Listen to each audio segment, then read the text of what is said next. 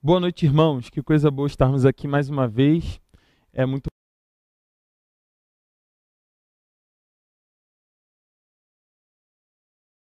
bom compartilhar esses momentos de culto com você e poder, nesse momento, junto com os outros pastores da nossa igreja, celebrarmos juntos a ceia do Senhor como igreja. Nada paga aquele momento em que nós estamos verdadeiramente todos reunidos não à mesa, mas nesses bancos aqui. Mas a parte boa de nós podermos estar em casa é que a gente está assim, reunidos à mesa, juntos em casa.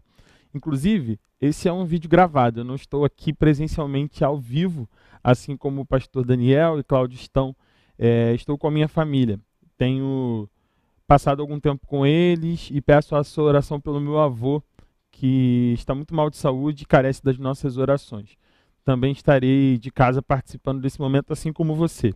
Mas estou aqui agora para compartilhar uma parte dessa mensagem que vamos compartilhar juntos. E eu quero começar essa série de versículos que nós vamos ler nessa noite em Mateus capítulo 26, no versículo 26 também, que nos diz o seguinte: Enquanto estavam comendo, Jesus pegou o pão e deu graças. Depois partiu o pão e o deu aos discípulos, dizendo: Peguem e comam, isto é o meu corpo. Existe um termo na teologia que é a transubstanciação.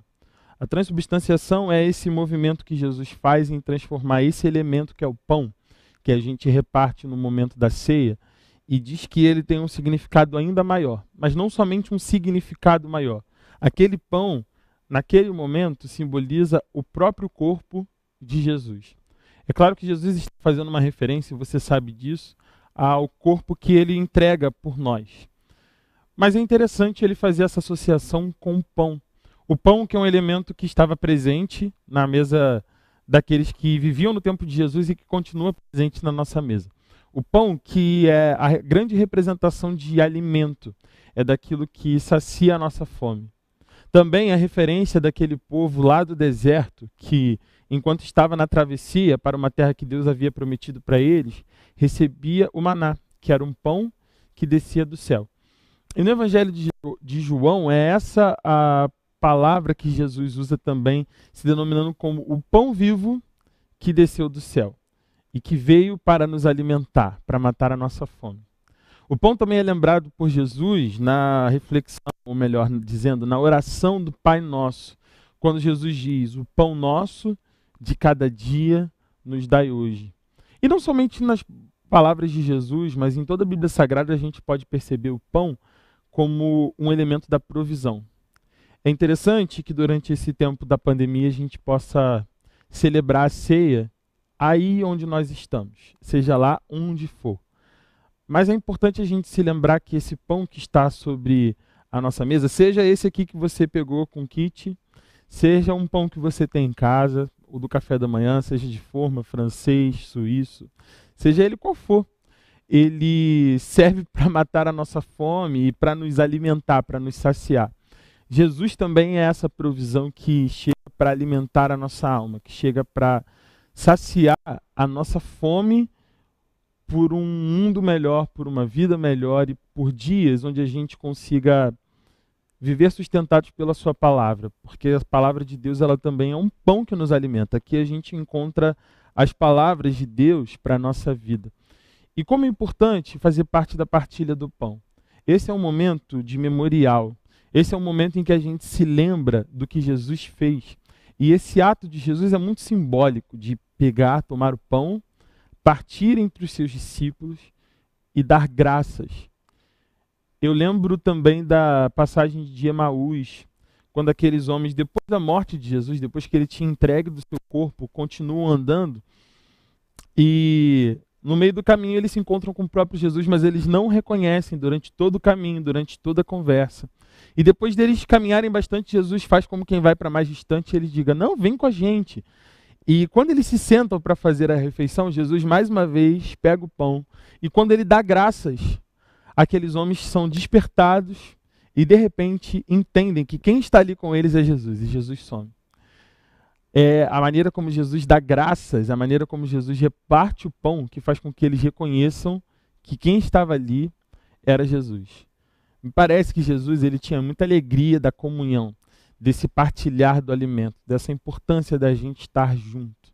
A gente não pode estar junto presencialmente ainda, mas o que eu queria deixar para você nessa noite é a importância da gente conhecer e reconhecer Jesus como um Deus que se importa com aqueles que se sentam à mesa, que se importa com a necessidade da comunhão, com a necessidade de estarmos juntos, assim como estamos fazendo aqui hoje, com o desejo de que quando estamos juntos a gente possa partir e repartir daquilo que a gente tem. Na mesa de Jesus havia pão e havia um cálice. Eu não sei o que há na sua mesa hoje, eu não sei qual é o jantar que você tem para depois desse culto, ou se você já está jantando enquanto celebra com a gente. Eu não sei se você está aí na sua casa é, com mais pessoas, se você está sozinho nesse momento. Mas a grande novidade de Jesus, além de entregar o seu próprio corpo por nós e dizer: Como desse pão e se lembram de mim, é estejam mais tempo juntos, invistam nas relações, invistam em refeições que façam vocês olharem nos olhos uns dos outros, invistam em momentos em que vocês possam repartir do que vocês têm. Chama alguém para sua casa para comer junto com você. Reparta daquilo que tem na sua dispensa com outros que não têm. Jesus está nos ensinando, sobretudo, a compartilhar, não somente do pão que está sobre a mesa, mas daquilo que nós somos, aquilo que nós temos e aquilo que nós somos. A gente reparte com os nossos irmãos. Que esse momento da ceia aí na sua casa e aqui juntos como estamos seja um momento de alegria e de celebrar o pão vivo que desceu do céu. Ele é Jesus. E quando ele está no nosso meio, ele nos convida a repartir não somente do que está sobre a nossa mesa, mas aquilo que nós somos aqui dentro com os outros. Partilhar. Esse é o desejo de Jesus. Não somente o pão, mas aquilo de bom que ele também nos deu. Que a gente possa celebrar assim o pão, o cálice e a vida de Jesus, que entregou seu corpo por nós, mas não ficou morto. Graças a Deus está vivo. É em memória dele que nós celebramos essa ceia e eu te convido a fazer isso juntamente com os meus irmãos agora.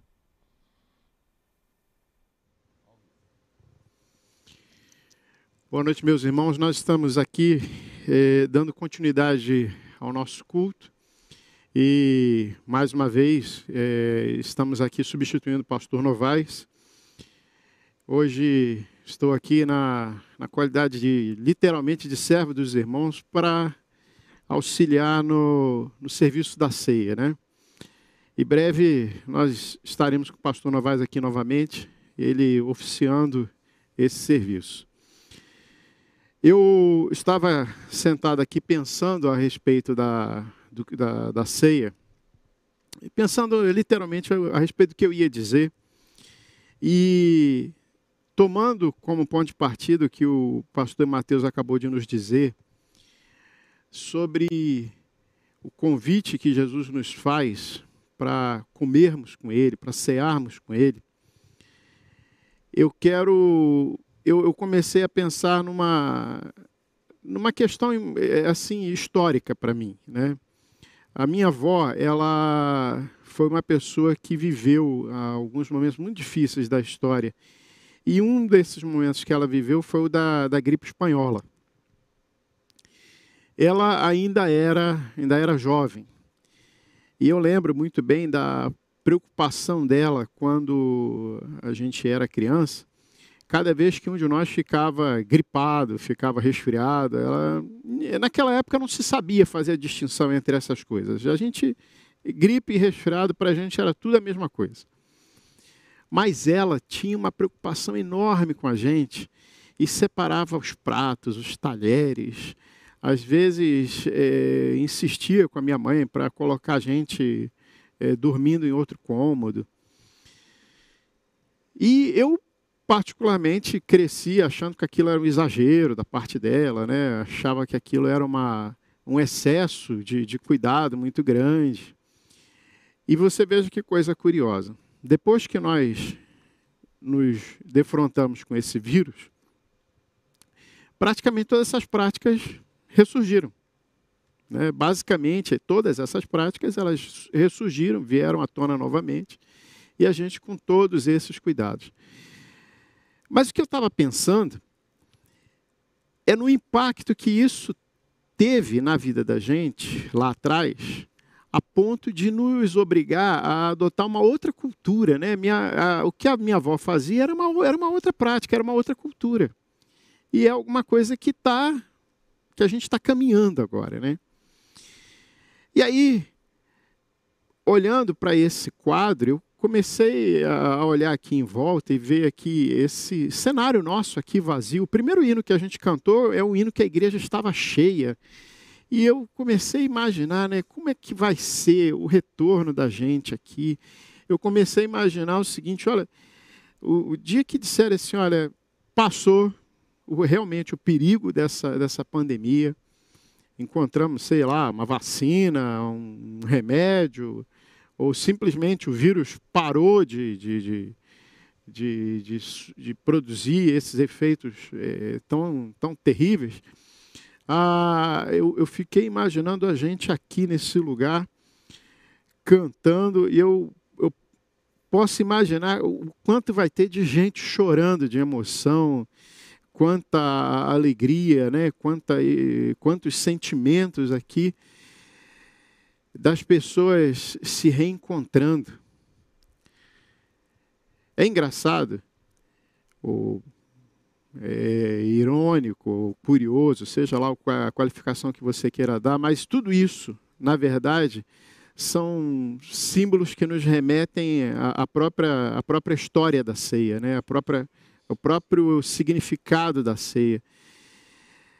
É, Jesus ele, ele introduz o cálice e o, o pão no final da ceia, que foi um rompimento com a tradição da, do que a, de como a ceia era celebrada, e é, é, é quase como se ele estivesse dizendo assim, né?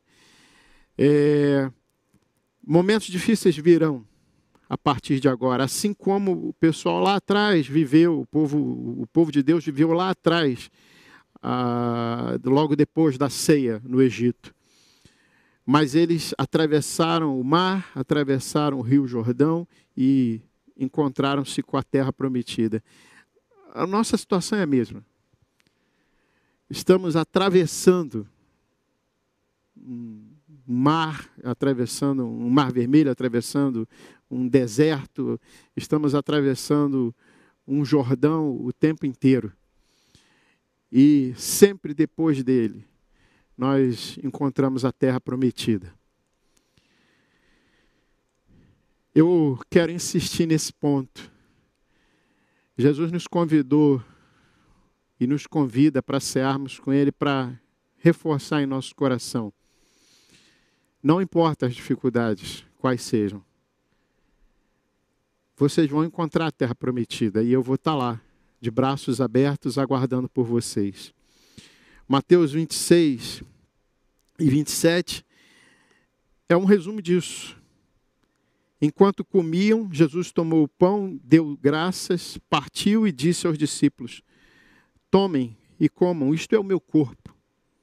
E em seguida tomou o cálice, deu graças e o ofereceu aos discípulos, dizendo: Bebam, bebam dele todos vocês, isto é o meu sangue da nova aliança que é derramado em favor de muitos para perdão dos pecados. Eu lhes digo que de agora em diante não beberei deste fruto da videira até o dia em que beberei o vinho novo com vocês no reino de meu Pai.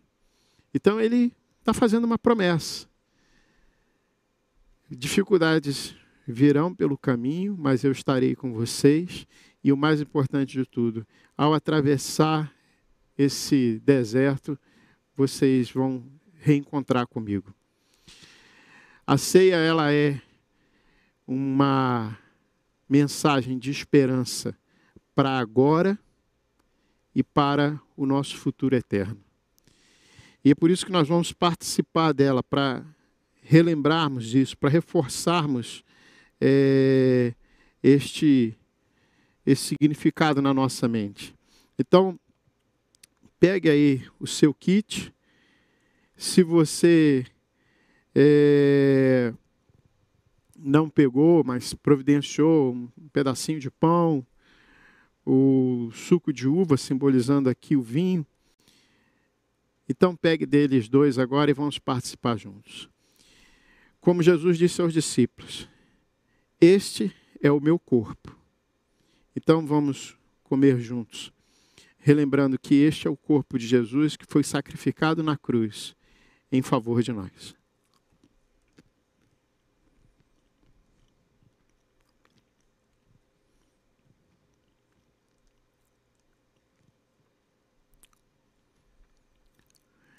De igual modo, depois de cear, Jesus disse aos discípulos: Tomem este cálice, bebam, este simboliza o meu sangue derramado por vocês. Este sangue precioso redimiu os nossos pecados e devolveu esperança à nossa vida. Bebamos em memória de Jesus.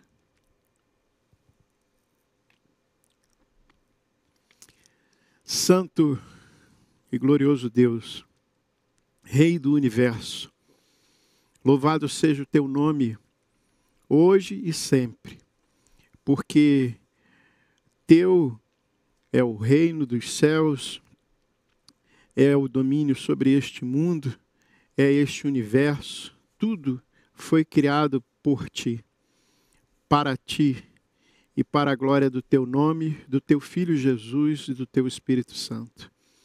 Nós te exaltamos, nós te glorificamos e te agradecemos pela redenção através de Jesus Cristo e a certeza da vitória, da esperança advinda através da cruz. Em nome de Jesus nós oramos. Amém.